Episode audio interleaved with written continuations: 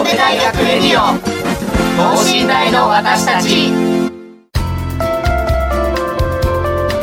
この番組では神戸大学でのキャンパスライフ受験エピソードなど学生パーソナリティが生の声をお届けしていきます。大学関係者による大学の最新情報イベント情報もお伝えします。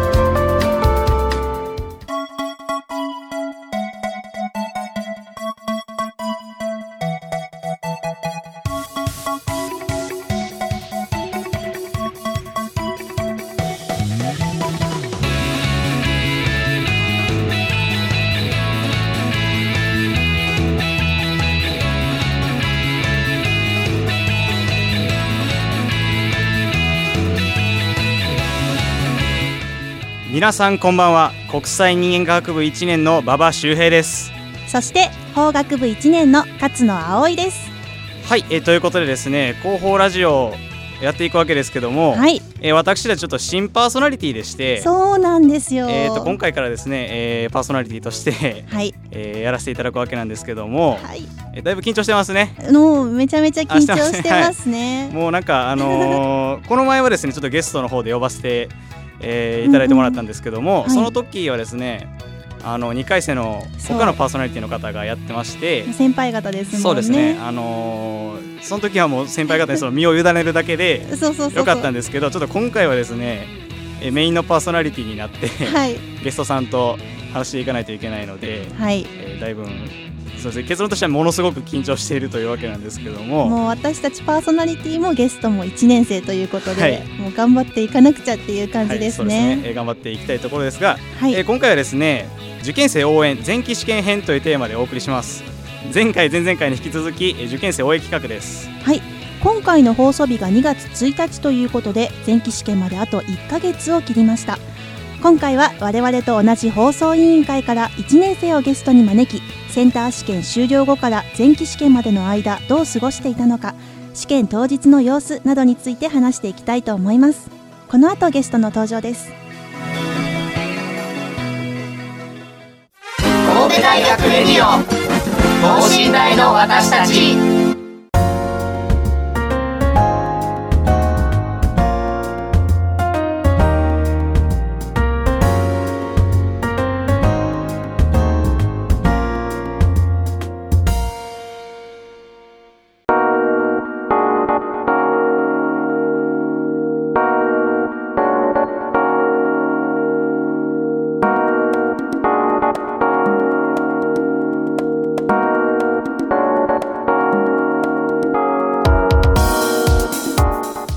はい、えー、さてですね今回ゲストさんをお呼びしております。早速紹介していきましょう。お願いします。はいこんにちは。法学部1年の三原なずなです。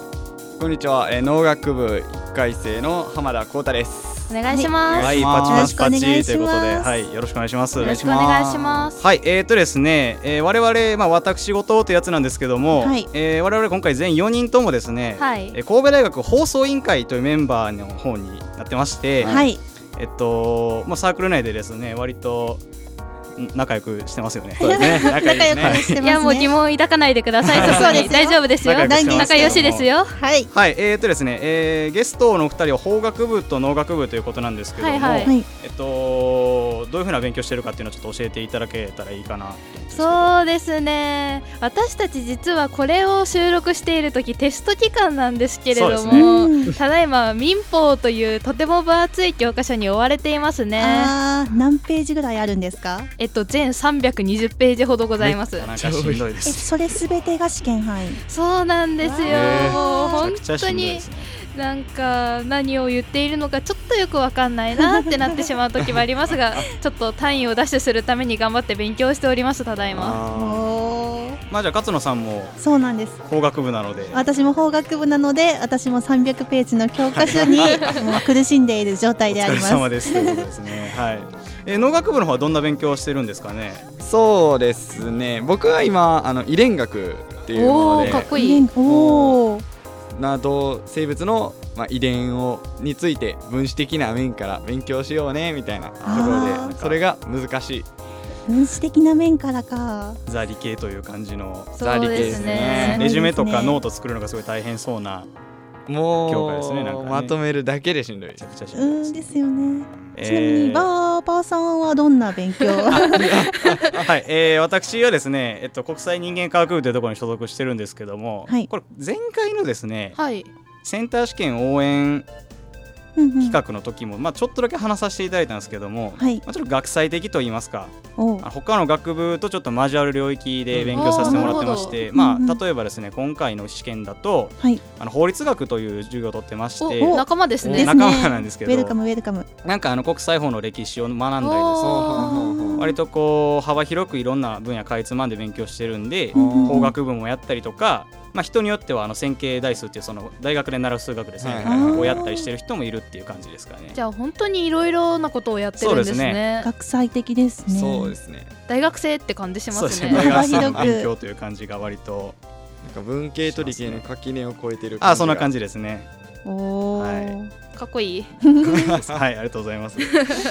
えー、そうですね。まあ我々の話はもうこの辺でそうですね。というところでですね、えー今回はですね先ほども、えーお話ししましたが、えー受験生応援前期試験編ということでですね、はい。えー放送日、まあ、2月1日なんですけど、うんうん。えーまあ、前期試験まであともう1か月切ってですねもう受験生の方はね。ドキドキしてる時期やと思うんですけど、はいえーまずですねちょっと今回はセンター試験どんな感じやったかっていうのを、うんうんうん。えーまあ、私どもも含めましてちょっとゲストさんの方に聞いていきたいなと思っております。はい。で、まあ、センター試験どうでしたかゲストさん、あのーまあ、自分のセンターの結果、まあ、良かったな悪かったなとかっていうのはやっぱりあったと思うんですけど。そうですね、私の場合は割とセンターはうまくいったんですけど、うんうん。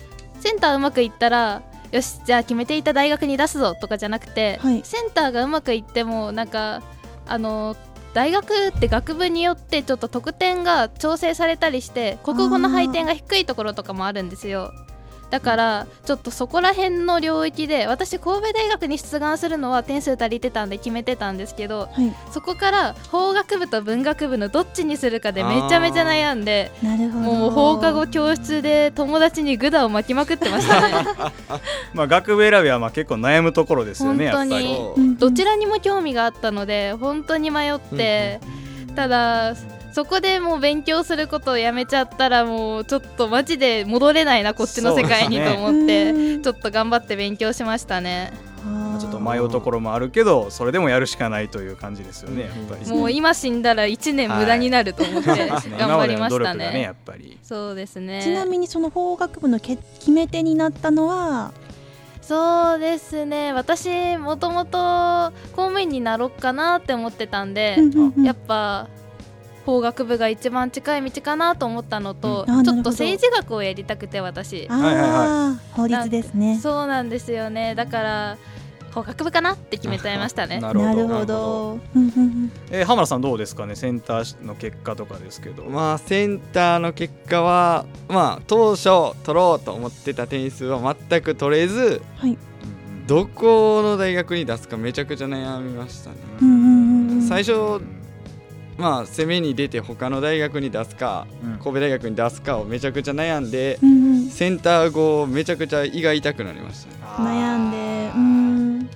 どこに出そうっていうの。まあそうですね。もう自己採点とかそうですよね。なんいいからあいいいいからじゃなかった。胃が口から飛び出るんじゃないかと思うぐらい。採点の時すごい緊張しますよね。めちゃくちゃ本当に。やばかった。ドキドキしますよねなんか、はいまあ、苦手な教科からやる人とか得意な教科から採点する人とかいますけど、うんうんうん。まあ、苦手な教科からやったらもうなんかもうこれもう人生終わりやっていう 気持ちでやらないと。そうですねもう。すごい覚悟を決めて始めないとですよね。もう回答速報に張り付いてましたねあの日は。わかります数学出たみたいな？お来た。丸しよそうそうそう。やってましたね。めっちゃ嫌ですよね。あの ほんま自己採点めちゃくちゃもうね今受験生の方聞いてらっしゃったらすごい嫌やったと思うんいですけどね。や本当にあれを乗り越えたらもう強いです。大丈夫です。心が強くなりますね。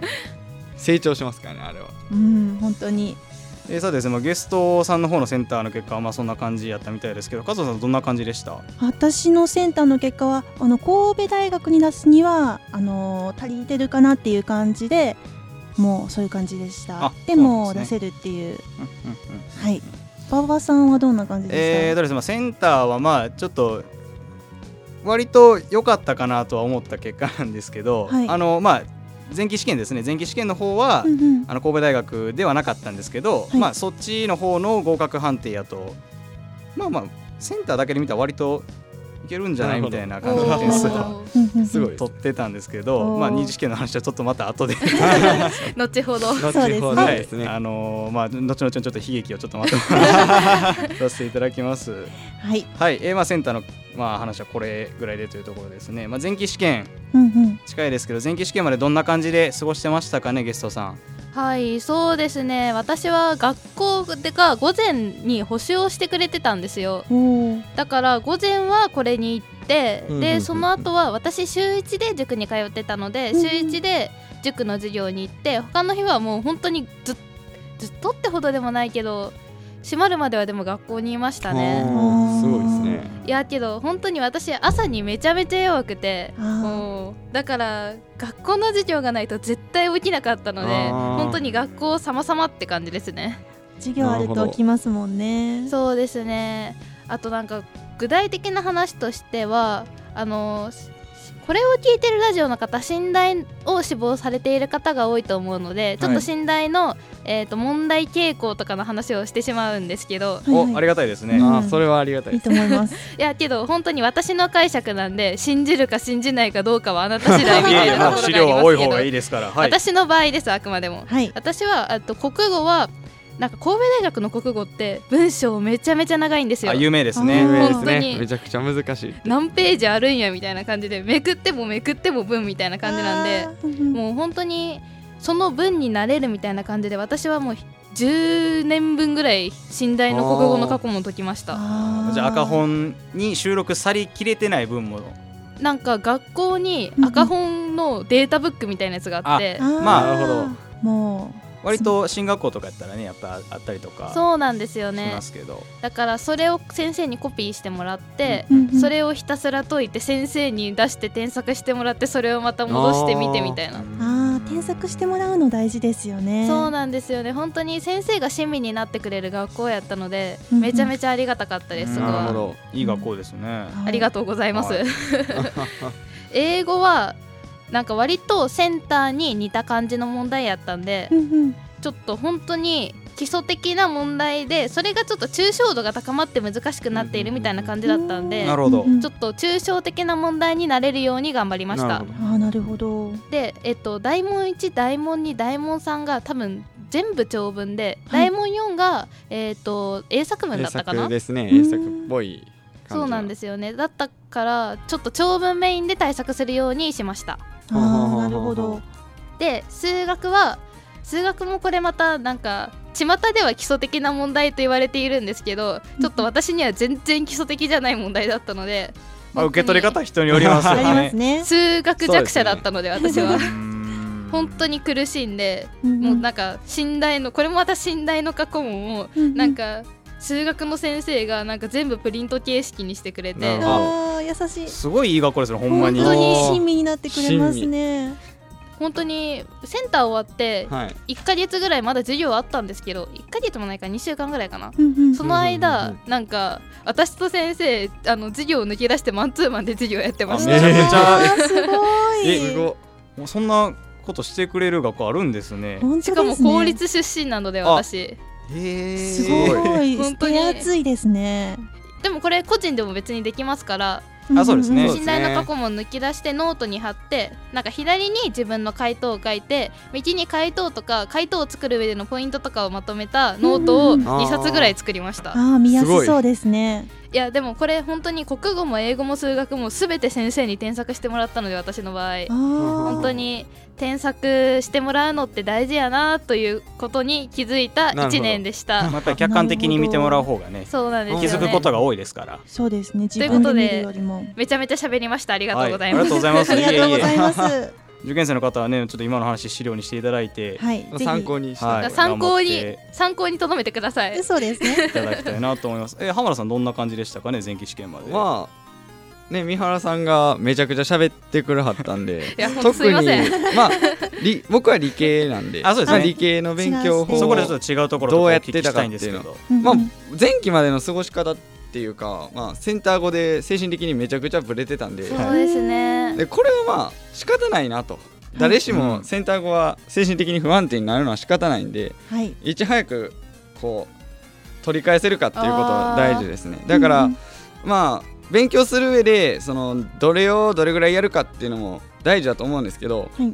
どこで得点するかとか得意科目は自分何なのかっていうことをうん冷静に分析、うん。うんまあとりあえずそれをノートに書くのは何だのして戦略立てるのは結構簡単なんで大事ですね。戦略を立てることをまず最初にしてほしいですね。それから勉強した方がなんていうか気持ちが楽だと思います。うん。まあおそらくセンター試験とかでもまあ大体ありますよね。なんかこの教科は取りやすいとか。そうどこに重ありますね点を置くかとかですよね。ましてその神戸大学は有名なそこそこ有名な大学なんではい。あの結構いろんな対策とかが取られてるんですよねあ。りますね。であと何点取れば受かるみたいなのも大体うん例年比とかも出てるんではいしっ。かりデータを利用して僕は理系らしく確かに 理系っぽい。まあ各科目に関してはそんなに言うことないんですけどまあエース理科うんうん。うんで、まあ、英語はめちゃくちゃ得意だったんであまあこれ得点源やろなっていうのでいいですね。特にそんなにめちゃくちゃ勉強するというかまあ基本的な長文の精度を上げたりうん。英作文をいかに早く正確に単語ミスなく書けるかとかあまあ単語やったりとか基本的なことをひたすらやりましたね。そんなに変まあわったことはしてない、やっぱりですねもう1ヶ月とか2週間とか切ってくるともう基本的な事項を確認する方がそうですね、うん。得点につながることも多いですからね。新しいことに何か手出すってよりかは、はい。うん今までやってきた参考書やらテキストやらをうん。ちゃんともう一回やり直した方が点数につながるんちゃう振かなとり返りをね僕は思いますね。するとあ。固めていく感じですいい。ですね。ねでまあ数学は僕めちゃくちゃ苦手でうん。過去問をやっても当たり外れめちゃくちゃあったんですよ。当たり年は9割近く取れてて逆に外れ年4割とかになってたんでうん。このままだとまずいなというのでうん。まあ波があるとね。そうですね。ですね。苦手分野の基本問題をしっかりやりましたね。本当に苦手を潰すっていうことまあ遅いかなとは思いますけど。いやいやいや。あいやいやーまだこの時期。1ヶ月近くありますから。そうですね。そう今からでも十分。そうですね。まあ遅くはないもうですね。できることやるのが今の時期一番そうです大切ですからね。そっちの方がやっぱ精神的にも新しいことができるようになるっていうのうん。なんか伸びきってるものを伸ばすのは難しいと思うんですよね。そうですね。逆に苦手を潰した方がうんうん。うん点が伸びるし自分にとっても精神的にも楽かなっていうそうですよね。メンタル的にもいいと思いますよ。うんうんうん。新しいものに取り組むの結構体力使えますもんね。そうですね。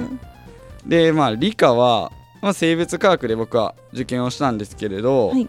まあ早めに解くっていうことと、まあ、結構基本的な問題が多かったりするんで、うんうんうん。いかに正確に解くかっていうことと、まあ、教科書の確認とか。あーあーなるほど。やっぱ基礎固め基礎固め、改めて本当に大丈夫かなっていうのを確認してうんもうしょうもないところで落とさないようにしていこうっていうん。う感じでうん頑張りましたね。やっぱり取れるところを落とすっていうのが一番そうですね。もったいないですからね。もったいないそうですね。うん一番やっちゃいけないことですもんね。だからやっぱ最後にまあ一つまとめちゃうと新しいことを何かやるよりかは、うんうん。今までのブラッシュアップをしっかりやってほしいなと思いますうんうね。んうん。はい、まあ、前期試験までそんな感じでやってきたっていうところですけども、はい。まあやっぱり当日ですよね前期試験めちゃくちゃ緊張しますけどめちゃくちゃ緊張します。ねもうどういう風な気持ちでおったとかはい。ちょっとなんかこんなことあったから受験生諸君は気をつけてくださいみたいなことがあればちょっとお聞きしたいんですけども。はい。えまず三原さんどんな感じでした？試験当日。試験当日ですね。私広島出身でちょっと実家からだとこれは間に合わないなということで試験の前日に三宮のホテルに一人で泊まって、一人で？でそうなんですよ。だからなんか初めてのホテルにちょっと興奮して。テンション上がってるみたいな。やばいホテルやと思ってなんかあんまりなんか勉強もなんかあんまり手につかなくて。まあ前日はもうなんか結構緊張して。環境が変わるとそうまあ、リラッすするっていう点ではね重要です。全然いいと思いますけど、前日は本当に確認ぐらいにとどめて、もう早めに寝て割となんか寝台って山の上にあるのでそうですね、ちょっとあの朝が早くなってしまったものうん。で、はいもう5時起きぐらいしないといけなくて、うんまあ、三宮からやとねちょっと余裕持っていきたい時そうなんですはそうなんですね。だからもう前日はもう早く寝るっていうことにうん全力を注ぎましたね、大事ですよねそれは。もう睡眠不足だともう出せる力も出せないと思うので。集中力もなくなっちゃいますもんね。もう前日はなんか夜遅くまで勉強するんじゃなくてもうしっかり寝るって本当に大事やと思います、うん。そうですねじゃあなんかもう前日はあれですけどその当日こんなことあったよとか。そうですね。当日はあのー私の高校から一緒に受ける人がもう3人かな。本当に少なくて。しかも私以外あの全員学部違ったんで。なんかもう当日はひたすらなんかあのー孤独に耐えていましたね。わあなんでみんな知り合いなんやろうとか思いながら。だからなんかあの周りを気にしない心が大事そうです大事ねですね。やっぱり自分を信じるというのがそうですね。あと大事ですから。当日あの私がちょっと気になったのは本当に暑さ寒さが会場によって全然違うあそうですね。のでそうですね本当にちょっと冬場なんで暖かさとかうんうん。もう寒さ対策にちょっと力を入れがちなんですけど、はい。本当に案外めっちゃエアコン効いとるやんみたいな時あるんで、うん。なんか脱ぎ着できる服とかがいいのかなって思います。なるほど。なるほど。ちょっと暖房きつすぎやろこれとか。いや本当に。効かなさすぎやろ 逆に。みたいな効かなさすぎありましためちゃめちゃ寒いんすけどみたいな時ありますからね。そうもうコート着て受けるみたいあな。あありましたありました。モコモコして書きにくいなみたいなそうそうそうそうそう。ありますからね。もう教室差がありますからね。ね。教室のサイズとか結構差があるんで。暖房の効き具合もありますね、ぜひねヒートテックとかちょっとそんなんで温度調節してもらいたいなと思いますけど、はい。浜田さんどんな感じでした？当日こんなんやったよとか。そうですね。まあ前日の方から僕は話したいんですけど、お願いしあの、はまあ出身が京都なんですけど、あのさまあ当日に行くことも可能かなと思ったんですけうん。どやっぱり25日っていろんな国公立大学の試験日なんですよ。ね。で行こうと思ってもめちゃくちゃ混んでたりとかうん。で大変だなと思って前日にもう三宮のホテルに泊まるっていうあのー。手段を近いんですけど取りましたね。うんうん。で前日はもうひたすら今まで通りの生活を心げようということで。それ大事かもまあ、ですね、勉強は本当に教科書ボロボロになったうん。使いまくった単語帳とか、うん。うんもう頑張ってきた証が残ってるようなものをパラパラパラって眺める程度で、そんなに勉強はしなかったんです。うんうんうん。これであとあんまり参考にしないでほしいんですけど今まで通りっていうので前日に焼肉食いに行きました。おえーー、それはいつも通りなんですね。まあでもリラックスするっていう手段では、はでもあんまりおすすめはしないです。なんか普通に消化の芋を食べてほしいです。あー、はい。消化の芋の。失敗談なんですね。どっちかといういとや気をつけた方がいいですよ。なあ確かに。人によっては大丈夫ですけどね。まあ、個人差ありということで、で試験当日なんですけど、はい。これめちゃくちゃ気をつけてほしいんですけど、はいえっと三のまあ県外から受験に来る方結構いると思うんですけれど、そうですね。えっと三宮に多分ホテルを手配あのしてホテルで泊まるっていうことになるんですけど、うんうん。朝僕タクシーで行こうと思ってたんですね。電車混むから。で前日に手配してたんですよ。はい、そしたらいろんなもうほたくさんの受験生がいるわけで、うんうん、手配したタクシーが来ない時間通りに来ないということで。遅れてしまうんですね、はい、でめちゃくちゃ焦って。あそしたらまあ幸いーうんうん。なんか普通のタクシーじゃないタクシーが来たんですよね。なんか黒塗りの あめちゃくちゃ個人タクシーみたいな。高そうなタクシーが「すいません今から手配します」って言ってなんかすごいのが来てー。逆になんかすごいリラックスしてあ行けた不幸中の幸いというか。支柱に活路を見出すはいいう言葉もありますが、でやっぱりそれで思ったのははい。何パターンかねうんうん。行く方法はうん。前日までに確認をしといた方がいいです。パターンを、はい、うんうん。もし電車が遅れたりとか、そしたらタクシーで行くとか。でタクシーがもうほんまに遅れるんやったら電車で行く時はもうその時になって調べてても遅いんで、うん。うんうんうんうん。時はこういうふうに行くっていうふうに本当に受けられない遅刻するっていうのは結構厳しいんで、しなんか精神的にもだいぶそうですね焦りが来て、うん。もう影響が出ちゃうんであのーそれは前日に準備して。おくべきだと思いますね。まあね、会場ついても問題に集中できないとかってなると、そうですね。そう大変なんで、うんうんうん。もったいないですからね、はい。ほんまに。落ち着いて臨めるようにしたいですもんね。あであと当日これ気をつけることははい。と神戸大学の改造用紙は想像以上に大きいです。うんあの紙が縦にめちゃくちゃ長いんでうんうんうん。机には入りきらない、そうなんですね。そうです。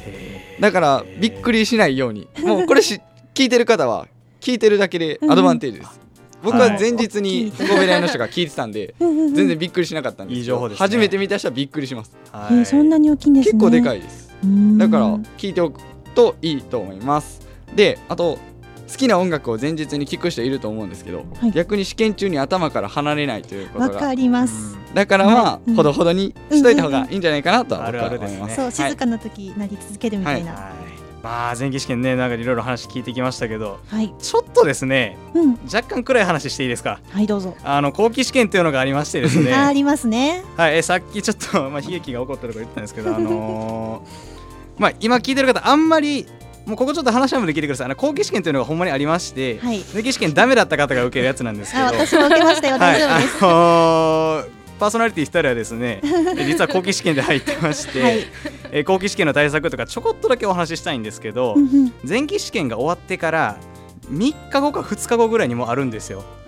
えっと、終わってから合格発表から合格発表ですね。合格発表なんですけど、合格発表の3日後とか2日後にもう一回試験やる気になるっていう話なんですけど、そうですよね、まあめちゃくちゃ精神的にですね、きますね。病んでて、もう1日のうち16時間スマホ触ってるみたいな。それはやばい。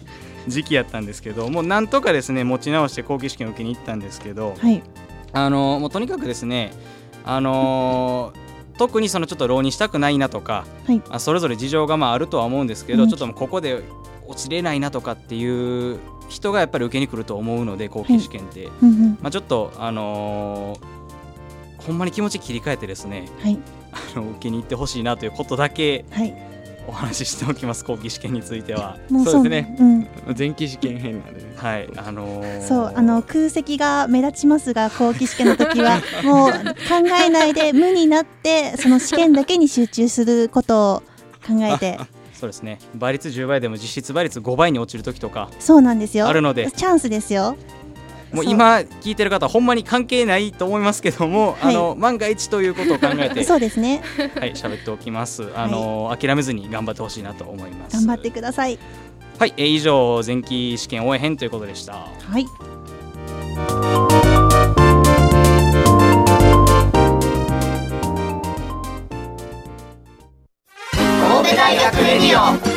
等身大の私たち。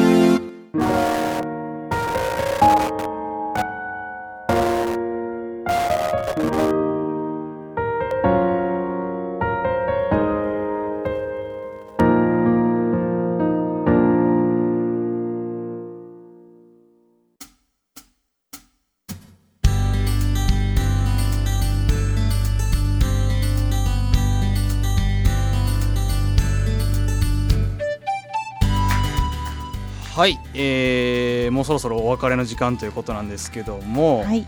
まあ、受験生の方々ですねえー最後の応援メッセージということでですねまず私たちパーソナリティ2人からなんですけども、はい。